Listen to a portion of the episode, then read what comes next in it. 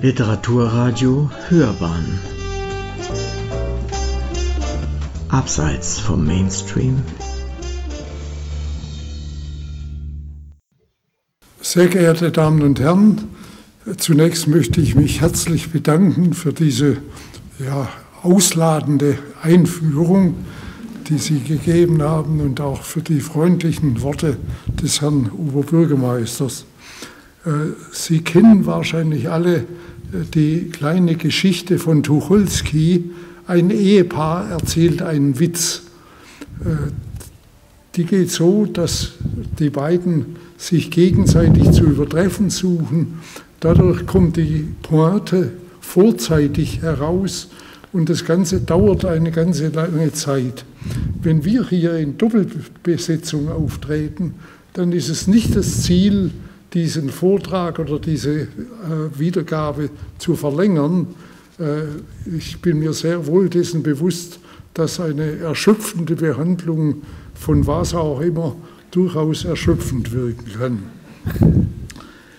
Diese Lesung ist ein Anhang oder ein Teil, ein gewisser Teil äh, der, der Tagung zu Ludwig Pfau aber es ist keine Fortsetzung.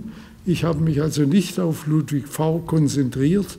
Das ist auch besser so, denn ich bin kein Spezialist für Ludwig V. Es ist ja doch so, dass speziell beim Thema 1848 Revolution im Land die Akzente sehr stark auf dem lokalen und regionalen Bereich liegen. Und so ist es nicht verwunderlich, dass ich ein bisschen mehr weiß über die Revolution, wie sich in Reutlingen abgespielt hat, wo ich herkomme, als über die in Heilbronn. Äh, in Reutlingen habe ich zum ersten Mal äh, intensiver mich mit der 48er Revolution befasst, als die 150-Jahr-Feier war. Und äh, es ist durchaus so, dass also die lokale Seite und die regionale Seite, gerade wenn man sich mit der 48er Revolution befasst, eigentlich immer im Vordergrund steht. Es ist eine der wenigen Möglichkeiten, wo man vor Ort fast immer etwas findet, wo man die Beteiligung der Bevölkerung, die Beteiligung nicht nur der Honoratioren, sondern des ganzen Volkes an einem historischen Ereignis nachvollziehen kann. Das gilt auch für die Revolution von 1848. Insofern ist es nicht verwunderlich, dass ich also nicht über Ludwig V rede. Ich denke, es war auch nicht die Absicht dieser Tagung äh, zu erreichen, dass in Zukunft die Kreuzworträtselfrage nach dem eitlen Vogel, dem eitlen farbigen Vogel, äh, ersetzt wird durch den Hinweis auf Ludwig Pfau. Äh, ich denke, auch hier steht in erster Linie der lokale Rahmen und der regionale Rahmen im Vordergrund. In Reutlingen gab es immerhin auch äh, einige namhafte Ansätze zur Beteiligung an der Revolution. Der Höhepunkt war die Pfingstversammlung im Jahr 1849 ein letzter Versuch, kann man sagen, die württembergischen Revolutionäre auf die badische Seite einzuschwören und sie stärker zu beteiligen an den Kämpfen, die es damals noch gegeben hat. Die, äh, bei dieser, äh, ein Höhepunkt war die, die, bei diesem Höhepunkt der Pfingstversammlung waren auch eine große Schar von Heilbronnern dabei. Es waren aber auch Reutling, Reutlinger dabei, aber das wollte man nicht richtig wahrhaben. Und ich habe, als ich mich der Reutlinger Geschichte zugewandt habe, sehr schnell bemerkt, dass es nicht nur um das Bild der Revolution geht, sondern um die Bilder, die im Verlauf der Geschichte von dieser Revolution entwickelt wurden. Äh, gegen Ende des, Jahrhund des 19. Jahrhunderts, als die Revolution gerade 50 Jahre zurücklag, erschien die Oberamtsbeschreibung Reutlingen. Dort wird mit wenigen Zeilen auf diese Pfingstversammlung hingewiesen, mit dem Zusatz, mit dem Fake-Zusatz, glücklicherweise hätten sich Reutlinger an dieser Pfingstversammlung nicht beteiligt. Das ist angesichts der Zahl von zwischen 10.000 und 20.000, die Dokumentationen schwanken hier, äh, angesichts dieser Zahl ist es schon schlechterdings quantitativ unmöglich, dass keine Reutlinger dabei waren. Und man kennt auch eine ganze Reihe von Namen von solchen Revolutionären, die gezwungen waren, nach Amerika auszuwandern oder die in anderes Exil gingen oder die auch eingesperrt waren. Äh, das wurde schlechterdings verleugnet und man kann insgesamt sagen, dass ein freierer Blick auf die 48er äh, Revolution eigentlich erst nach dem Ende des Zweiten Weltkriegs zustande kam. Also in der Zeit 48, 49, als beispielsweise Gustav Heinemann dafür sorgte, dass die Militärmuseen äh, tatsächlich geblieben sind, aber nicht mehr in erster Linie zur Dokumentation von siegreichen Kriegen, sondern zur Dokumentation von vielen Auseinandersetzungen auch innerhalb der jeweiligen äh, Streitkräfte und innerhalb der jeweiligen Bevölkerungsteile. Äh, eine wirkliche Würdigung ist eigentlich, hat eigentlich dann erst eingesetzt, eine Revision des, der, des bisherigen Blicks auf die 48er Revolution äh, in Tübingen ist beispielsweise damals in den 70er Jahren eine Dissertation entstanden von Carola Lipp und Wolfgang Kaschuba, die sich ausdrücklich mit Esslingen und mit Heilbronn in der Revolution befasst hat. Und äh, in einer Notiz auf der Rückseite des Buches sie stammt wahrscheinlich von den Verfassern selber, steht folgender Satz. Äh, dabei wird deutlich, dass diese Revolution nicht mit den Mitteln einer Schlachtenbeschreibung zu fassen, dass es sich vielmehr um einen sehr vielfältigen und vieldeutigen Prozess handelt.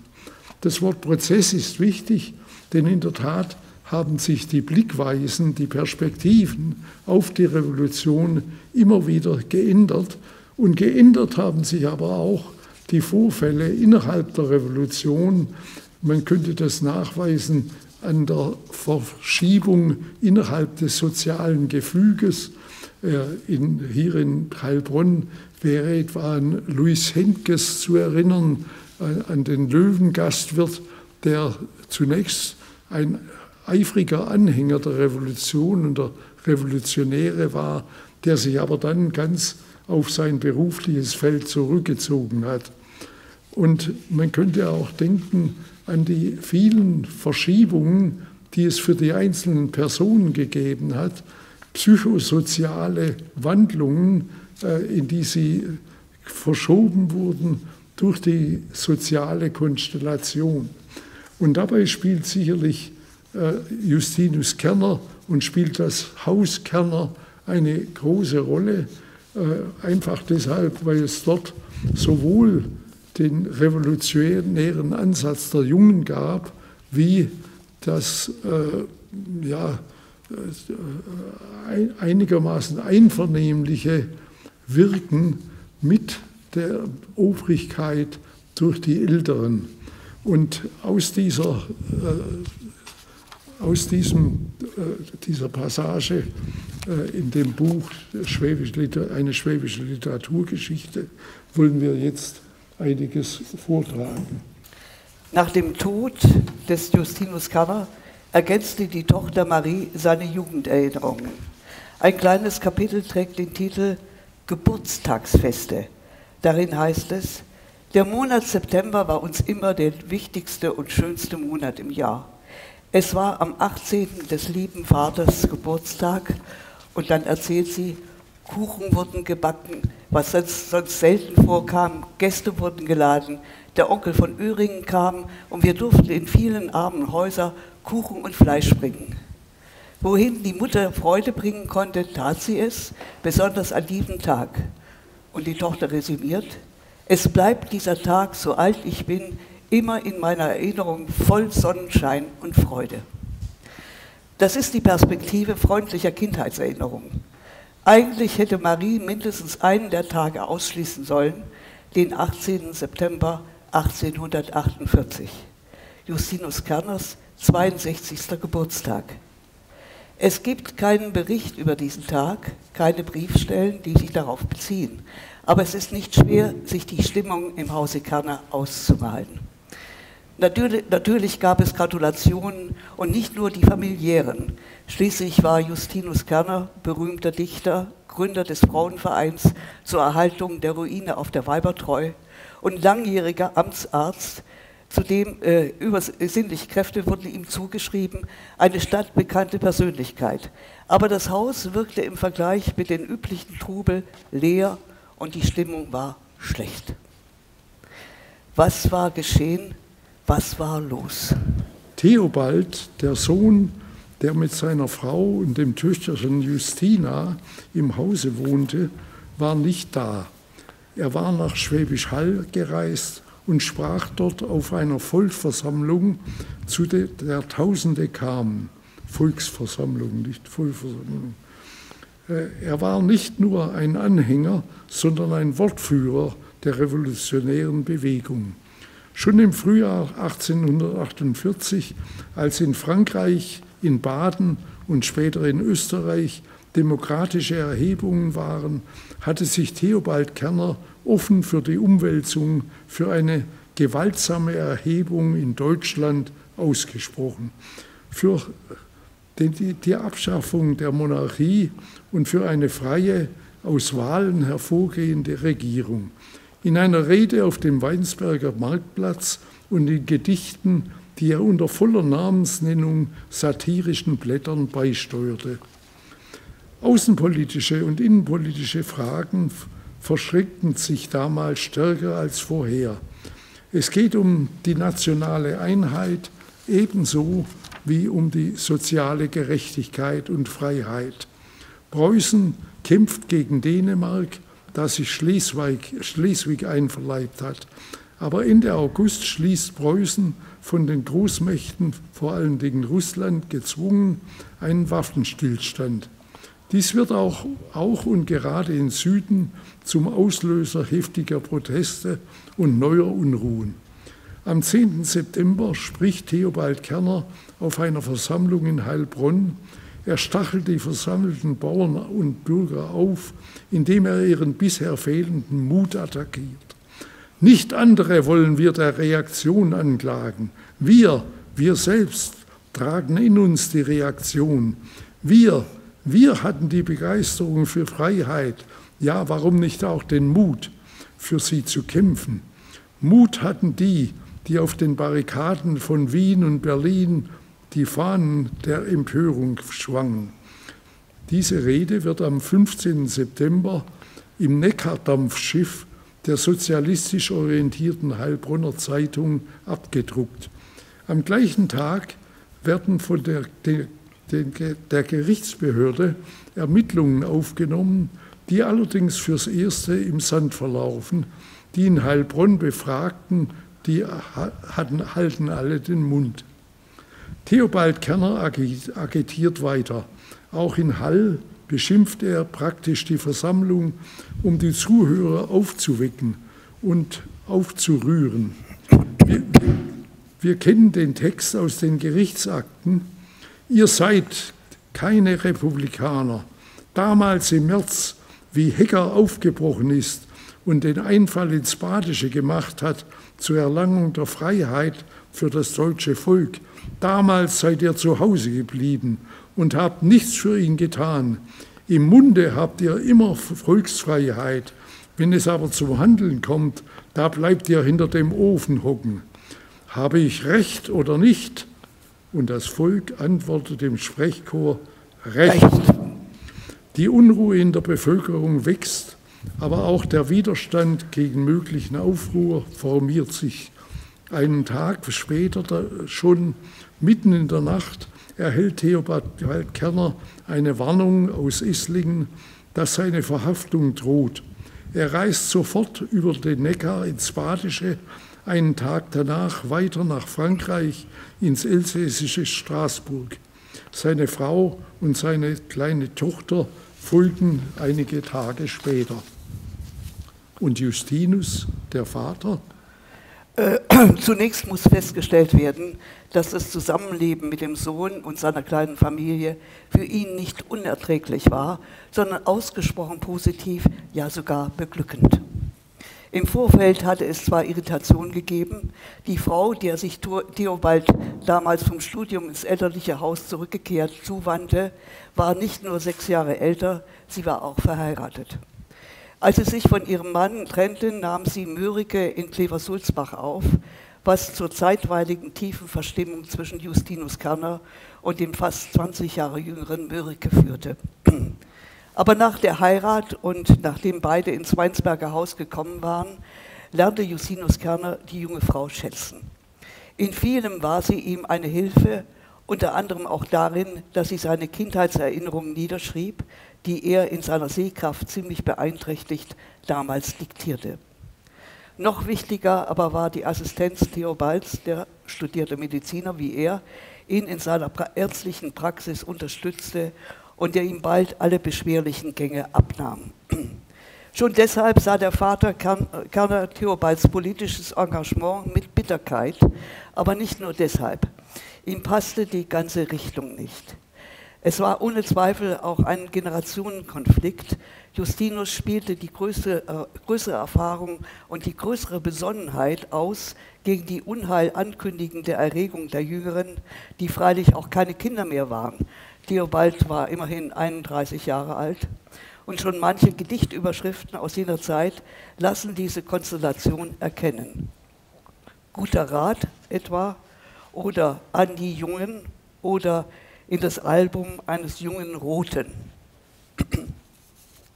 Verloren ist das Paradies, der Teufel streicht den Bart der Welt und wie der Einzel sich auch stellt, der Menge ist sein Streicheln süß.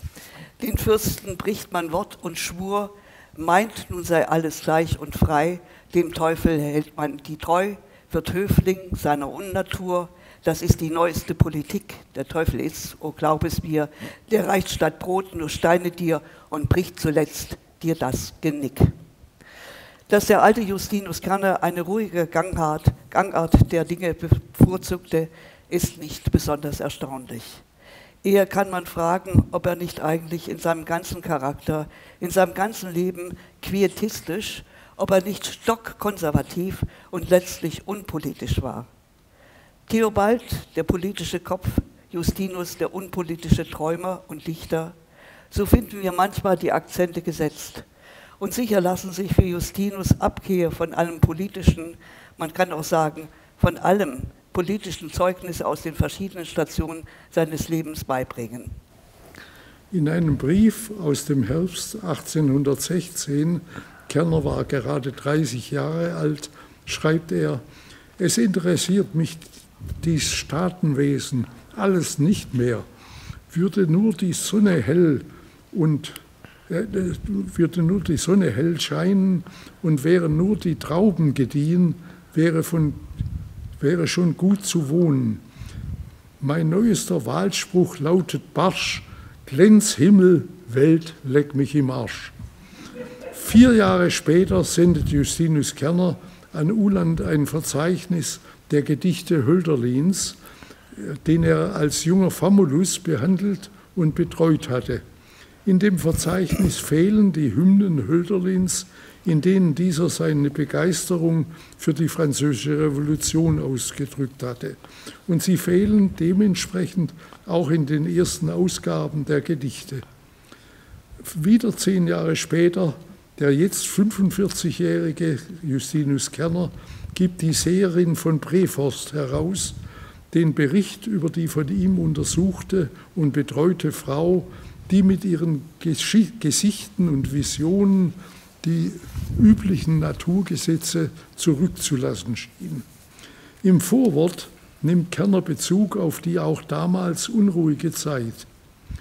In gegenwärtiger Zeit, wo alles in allem, wo alles in vollen Kämpfen nach außen begriffen ist und eine freie bürgerliche Bewegung das Heil des Lebens zu finden wähnt, sind Anmahnungen an das innere unvergängliche Leben, sollten sie auch zu, an Tausenden unvernommen vorübergehallen, wohl nicht ganz Überflüssiges versuchen. In der zweiten Hälfte der 40er Jahre, Kerner ist jetzt um die 60, häufen sich vergleichbare Belege. Ich lebe nicht in der Politik, sondern in der Natur, schrieb er an einen Freund. Die Politik ist Teufelswerk, rechts und links. In seine naturkundliche Zeitschrift Magikon rückt Kerner einen Aufsatz über die 48er Ereignisse ein unter dem Titel Der politische Feitstanz im Jahr 1848.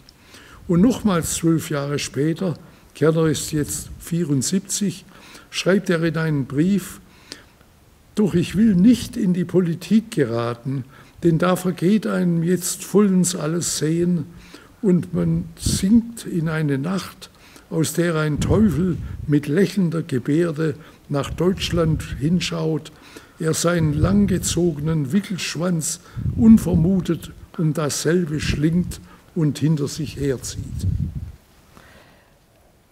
In einem rückblickenden Gedicht sieht er die Summe, begründet er seine Distanz vom politischen Leben.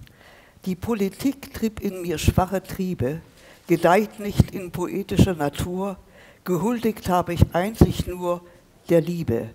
Was schuldvoll ich, verklagt bei Gott mich nur. Das Stichwort, auf das er sich zurückzieht, heißt Natur. Gemeint ist die eigene Natur, die eine andere Orientierung nicht zulässt, aber auch der ruhige, stetige Gang der Natur draußen. In Baden ist ein Gedicht überschrieben, das er im August 1849 bald nach der Kapitulation der badischen Revolutionstruppen verfasste.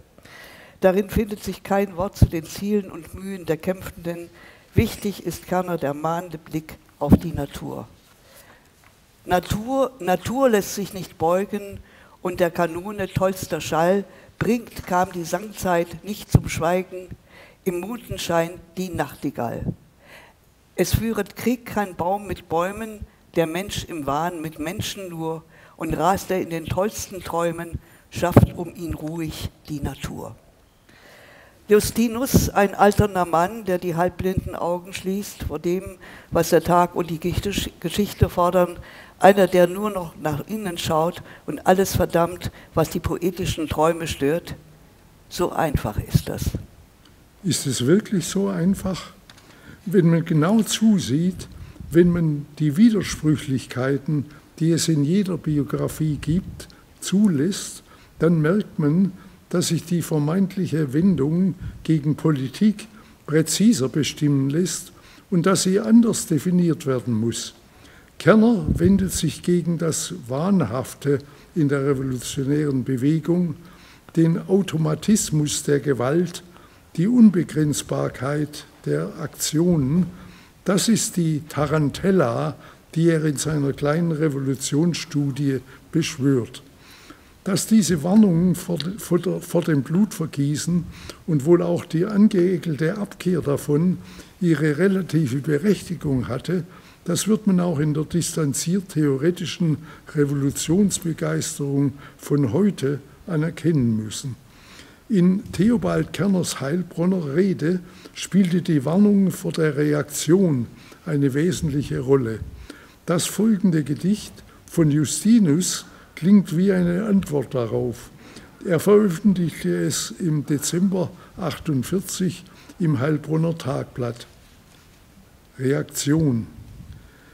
Wär ich, weiß ich eine arme Mücke, die das Feuer noch nicht kennt, von, der Licht, von dem Lichte Lind zurücke, ehe die Flügel sie verbrennt, rufen sie mir mit barschem Ton Reaktion, Reaktion.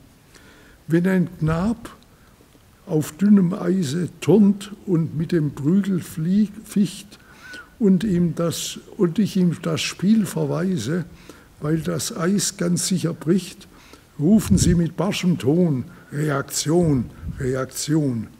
Ja, Reaktion, ihr Herren, überstürzt sich wo, wo ein Kopf, scheint's mir Christenpflicht zu zerren, freundlich ihn an Bart und Schopf, schreit er auch mit barschem Ton, Reaktion, Reaktion. Die Vermeidung von Blutvergießen war ein zentraler Wert für Justinus. Nur ein einziges Mal setzte sich einer auf die größeren revolutionären Zusammenhänge bezogenen Aktionen aus, bezeichnenderweise um gegen weiteres Blutvergießen zu protestieren und zu demonstrieren. In Frankfurt waren am 18. September 1848, also an seinem Geburtstag, zwei adlige Parlamentsabgeordnete bei Barrikadenkämpfen getötet worden. Allerdings hatten sie vorher die staatliche Gegenwehr mit, mitorganisiert und wahrscheinlich sogar in die Menge der Aufständischen geschossen. Kerner, empört über den Mord durch die unkontrollierte Volksmenge, richtete an Erzherzog Johann ein Gedicht mit dem Programmtitel Nun ist's genug. Und er nahm mit seiner Frau an dem Leichenbegängnis für die Getöteten in der Paulskirche teil. Zu diesem Zeitpunkt war Theobald schon zur Verhaftung ausgeschrieben. Mag sein, und ich würde daraus kein Verdammungsurteil ableiten, dass Justinus und deshalb, auch deshalb nach Frankfurt reiste, um Punkte zu sammeln für eine günstige Abwicklung der Sache seines Sohnes. In seinen Äußerungen wird die familiäre Dissoziation sichtbar. Väter werden oft konservativer durch ihre revolutionären Kinder. Aber Justinus Abscheu vor Gewalt war eine äh, grundsätzliche Haltung, die er teilweise pathetisch, teilweise auch in ironischen Szenen ausdrückte, wie in dem Gedicht Weinsberger Weiberlist. Männer ziehen, äh, die äh, Weinsberger Männer ziehen aus zu einer revolutionären Aktion. Eine Frau gießt ihrem Mann angeblich Schnaps in ein Glas, in Wirklichkeit Brechweinstein. Er muss sofort ins Bett und versteht die ganze Aktion. Aber er verschläft damit natürlich auch die Niederlage der Ausgezogenen. Die Frau bewahrt ihn vor einer Blamage. Das Weib, dem dies gelungen, vom alten Weinsberg ist, dort lebt noch in den Jungen die alte Weiberlist. Das ist die eine Korrektur, die an der These vom unpolitischen Justinus Kerner anzubringen ist. Er mischt sich ein, interveniert auf seine Weise Politisch uninteressiert war er jedenfalls nicht. In Theobalds freundlicher Schilderung Das Kernerhaus und seine Gäste ist von seinem eigenen revolutionären Engagement so gut wie nicht die Rede. Aber interessanterweise schildert er die Haltung seines Vaters mit Respekt und er spricht auch davon, dass diesem die allgemeine Bewegung keineswegs kalt ließ. Jetzt Zitat, als das Jahr 1848 anbrach und unter den Märzstürmen alles zusammenkrachte, was morsch war, da erfasste auch mein Vater jugendliche Begeisterung. In der Tat, Justinus nahm Anteil an den Ereignissen in Frankreich, in Bayern, in Wien und er verarbeitete sie auf seine Weise. Justinus, dem Uland schon in seiner Jugend bescheinigte, aus seinen Briefen Quelle von allen Seiten Witz und Poesie heraus, wie der Saft aus einem guten Schweizer Käse. Justinus spielte lustvoll mit den Ereignissen. Als die Geliebte des bayerischen Königs, die Tänzerin Lola Montes, aus München fliehen musste, schrieb Kerner an eine liebenswürdige, naive Freundin, Brentano nannte sie eine schöne Anmutstrampel, Lola Montes kam vorgestern hier an und ich bewahre sie in meinem Turm bis auf, weiteres, bis auf weitere Befehle von München. Drei Alemannen halten Wache. Es ist mir ärgerlich, dass sie der König gerade zu mir sandte, aber es wurde ihm gesagt, die Lola sei besessen und er solle sie nur nach Weinsberg senden, den Teufel aus ihr zu treiben. Interessant ist es immer, ich werde, ehe ich magisch, magnetisch behandle, eine starke Hungerkur mit ihr vornehmen. Sie bekommt täglich nur 13 Tropfen Himbeerwasser und das Viertel von einer heißen Oblate. Sag es aber niemand, verbrenne diesen Brief. Herzlich dein Kerner. Und kurz darauf setzte er dieses fiktionale Spiel fort, indem er auch Metternich, den, einflussreichen, äh, den einflussreichsten Politiker der Restaurationszeit in Weinsberg einquartierte. Diesmal war die Adressatin Sophie Schwab, die Frau von Gustav Schwab. Den Metternich nahm ich in meinem Turm auf, in dem Graf Helfenstein vor seiner Hinrichtung durch die Bauern gefangen saß, also ein Rückblick auf den Bauernkrieg. Das ist ihm ominös, es ist ihm unheimlich und mir sein ganzes Wesen unheimlich, besonders sein unverschämtes Liberaltun. Er behauptet, nur sein Wunsch, dass Deutschland eine Republik werde, den er immer da gehegt, habe ihn zu dem illiberalen System gebracht. Nur so habe sich Deutschland mächtig und kraftvoll erheben können. Dies sei sein Werk, von ihm geflissentlich durchgeführt. Er ruhte nicht, bis ich auf meinen Turm eine rote Fahne steckte. Notabene, Metternich spielt die Geige sehr gut. Es ist noch eine alte von Nimsch, also von Lenau, äh, im Turm. Auf dieser spielte er immer die, spielte er immer die Marseillaise und pfeift konvulsivisch dazu im Mondenschein, wir grüßen euch alle. Diese Briefe von Justinus sind nicht nur deshalb interessant, weil sie die Empfängerinnen nachweislich immerhin irritierten, sondern auch deshalb, weil sie zum Teil bis in die Gegenwart herein auch von Historikern ernst genommen wurden. In einer jüngeren Darstellung der 48er Revolution in Württemberg ist ein Aufsatz enthalten, der diese beiden Briefe zitiert, aber mit keinem Wort darauf hinweist, dass sich dabei um einen fiktionalen, nur ironisch angeführten Sachverhalt handeln kann. Ja, das ist eine hübsche Arabeske des Revolutionsgeschehens und seiner Spiegelung im Hause Kerner. Aber so wird man sagen, wahrhaftig kein Beweis für ein wirkliches politisches Engagement Justinus Kerners. Einverstanden. Aber es gibt auch habhafte Belege für handfeste Interventionen. Dort nämlich, wo es um die neuen Parlamente ging. Er selber fühlte sich nicht berufen und wohl auch schon zu alt für die Deutsche Nationalversammlung, aber er bemühte sich um gute, ihm geeignet erscheinende Kandidaten. Friedrich Theodor Fischer fordert er auf, aber der kandidierte schon für Reutlingen und Urach. Darauf setzt sich Justinus gemeinsam mit Theobald für den linksliberalen Handwerker Ferdinand Nägele aus Mohart ein. Justinus hält eine Wahlrede in Weinsberg und er schließt mit einem Vierzeiler. Nicht Doktores, nicht gelehrte Geister, wir wählen diesen Schlossermeister. Er schwingt die Hämmer klein und groß, schlagt Deutschland seine Fessel los. Nägele wurde gewählt, Fischer wurde gewählt, nicht gewählt wurde David Friedrich Strauß im Bezirk Ludwigsburg. Für ihn, den Doktor und gelehrten Geist, hatte sich Justinus ebenfalls eingesetzt.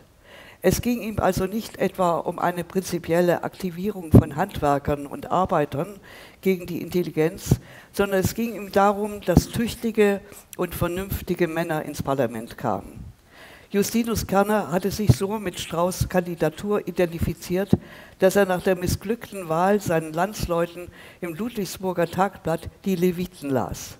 Strauß war gegen seine kritischen Haltung zur Religion angeschwärzt worden.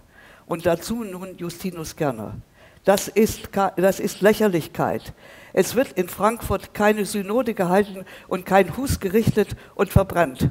Man braucht zur Frankfurt keine in, Entschuldigung, in einem beschränkten Glaubenskreis gebannte Geister. Man braucht zur Beratung, wie Deutschlands Einheit zu bewerkstelligen, wie eine freie, allen Stämmen genügende Reichsverfassung zu schaffen sei, keine Schriftgelehrten.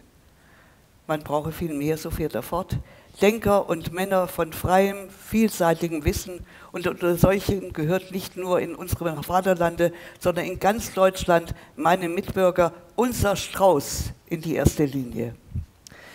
In Wirklichkeit hatten allerdings die pietistischen Landorte Strauß eine Abfuhr erteilt.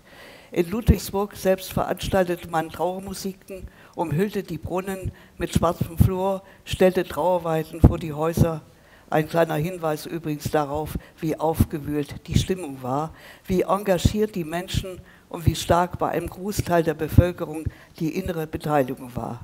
Wir können uns davon heute nur noch schwer eine Vorstellung machen. Wir wissen auch nicht, ob in, äh, in Nordrhein-Westfalen die Trauerweiden ausverkauft sind. Mit innerer Beteiligung war auch Justinus Kerner dabei, solange es um politischen, den politischen Diskurs ging, um eine vernünftige Verfassung, um eine freiheitliche Ordnung, aber eben doch Ordnung der Dinge. Auch 30 Jahre vorher hatte er sich engagiert, als in Württemberg die Verfassungskämpfe brodelten. Dies wäre ein eigenes Thema, nur so viel dazu gesagt. Kerner stellte sich damals gegen seinen alten Freund und Weggenossen Uland. Er wandte sich gegen, Beharrlich, gegen dessen Beharrlichkeit. Kerner hatte gesagt, die Sturheit mit der die Altrechtler einen fortschrittlichen Verfassungs muss meine Brille wechseln demnächst, äh, einen fortschrittlichen Verfassungsentwurf des Königs ablehnten, weil sie daran nicht unmittelbar mitgewirkt hatten. Kerner ging so weit, die Formel vom alten guten Recht, gemeint war das demokratische Mitwirkungsrecht der Landstände lächerlich zu machen, indem er beispielsweise in einem Gedicht aussprach, dass im Zeichen dieses angeblich alten guten Rechts die Hure Grävenitz das Land regierte und der Überfluss in den Schlössern die Bevölkerung arm machte und das Land zerrüttete. Seine Haltung in der Zeit um 1848 war eine Fortsetzung zu solchen Stellungnahmen. Er wollte mehr Freiheit, aber er suchte eine Koalition zwischen den regierenden Fürsten und dem Volk. Dies hatte gewiss auch zu tun mit seinen eigenen Beziehungen und Abhängigkeiten. In seinem Haus verkehrten einfache Menschen aus der Bevölkerung, aber eben auch regierende Häupter und einflussreiche Adlige und er spekulierte auf Dotationen. Seine Pension lag jährlich bei 300 Gulden. Der bayerische König legte später 400 dazu und auch der württembergische steuerte 500 Gulden bei. Es hat keinen Sinn, vor diesen Zusammenhängen die Augen zu verschließen. Allerdings sollte man einräumen, dass sich auch unsere politische Einstellung zum Teil aus unseren Beziehungen, Geflecht, Beziehungsgeflechten, aus den Meinungen von Geliebten und Bekannten und aus ökonomischen Interessen erklären. Aber nur teilweise. Und das darf auch für Justinus Kerner in Anspruch genommen werden. Für ihn war eine friedlich besonnene Königsherrschaft, so wie er sie in dem Lied preisend mit viel schönen Reden dargestellt hatte, die Chance für Freiheit, die nicht nur auf dem Papier und die nicht durch neue Pressionen eingeschränkt wurde. Freiheitlich dachte jedenfalls auch Justinus.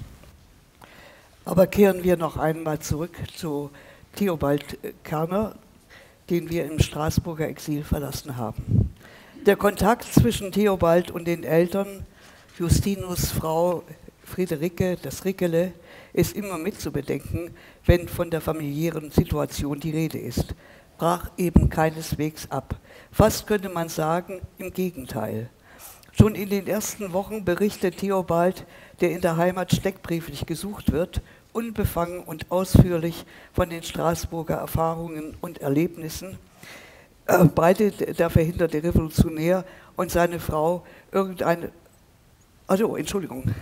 Erlebnissen etwa davon, dass Marie an einem Gepolter erwachte, dass sie beide, der verhinderte Revolutionär und seine Frau, irgendeine Revolution befürchteten, dass sie glaubten, ein Pulverwagen halte vor dem Haus und dass sich dieser schließlich als Abtrittwagen entpuppte, also Fäkalienentsorgung statt Revolution. Justinus wollte, dass Theobald rasch zurückkomme. Er hoffte, ihm gegen eine Kaution die Freiheit zu sichern. Theobald blieb lange Zeit misstrauisch.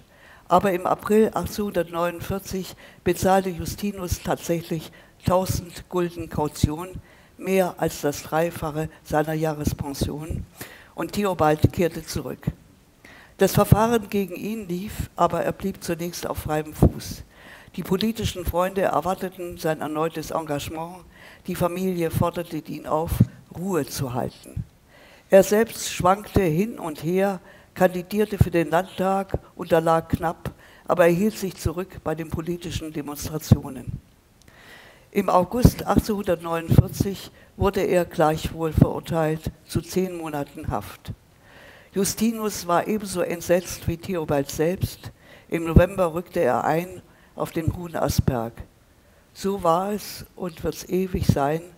Wer Freiheit liebt, den sperrt man ein dichtet er zwei Jahre später. Da war er nach einem übrigens ziemlich zivilen Gefängnisaufenthalt von insgesamt fünf Monaten längst wieder zu Hause. Er wendet sich intensiver seiner äh, ärztlichen Tätigkeit zu, spezialisiert auf Neurologie, also den Interessengebieten des Vaters nahe. Nach dessen Tod verlegt er die seit 1856 in Cannstatt betriebene galvanomagnetische Anstalt nach Weinsberg und übernimmt die väterliche Praxis. Schon 1857 wird er Leibarzt eben des Königs, der ihn auf den Asperg geschickt hatte, und er wird zum Hofrat ernannt. Aber seinen politischen Grundüberzeugungen bleibt er treu. Während viele Anhänger der revolutionären Bewegung über den nationalen Triumph des 70er Kriegs und im Überschwang der endlich errungenen nationalen Einheit die alten Ideale vergessen oder verdrängen, wächst bei Theobald Kerner die Enttäuschung. Den Krieg verurteilt er, bekennt sich als Freund der Franzosen, nicht aus, als Überläufer, sondern weil er erkennt, dass das französische Volk unter dem grausamen Krieg genauso leidet wie das Deutsche.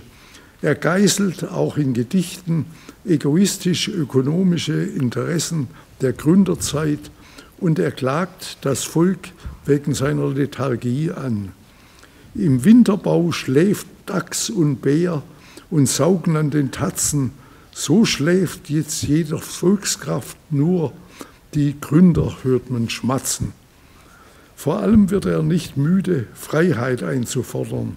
Ein Gedicht von 1877, also nach, dem Reichsgründ, nach, nach der Reichsgründung und dem gewonnenen Krieg gegen Frankreich, beginnt mit der Strophe Ein Deutschland, ja, das wäre gut, und all der braven Krieger Blut, es wäre nicht umsonst geflossen, hättest du, o Einheit, aus der Schlacht die Schwester Freiheit mitgebracht sie nicht vom Erbe ausgeschlossen. Das ist die Erbschaft der 48er Zeit, unbeschädigt durch politische Niederlagen, unbeschädigt auch von zeitweiligen Familienstress im Hause Kerner. Theobald Kerner verdient es, stärker ins Licht gerückt zu werden, auch als politischer Dichter. Und Justinus sollte nicht als unpolitisch gerühmt oder abgeurteilt werden. Mit dieser Bemerkung will ich beide freilich nicht in einen Topf werfen, nicht einmal in einen Kochtopf. Die Tochter von Justinus, die Schwester Theobalds, berichtet, dass bei vornehmen Einladungen Theobald im Allgemeinen auf das Essen verzichtete und gefragt, warum, sagte er, jeder könne so schöne Speisen essen, aber nicht jeder sei imstande, sie auszuschlagen. Justinus dagegen mein, meinte, nur der Teufel esse nichts, griff kräftig zu und vertilgte große Mengen ohne Rücksicht auf ärztliche Diätetik. Eigentlich ist beides sympathisch. Ich möchte mich nur noch bedanken für Ihre Aufmerksamkeit, bedanken für die freundliche Einladung. Vielen Dank.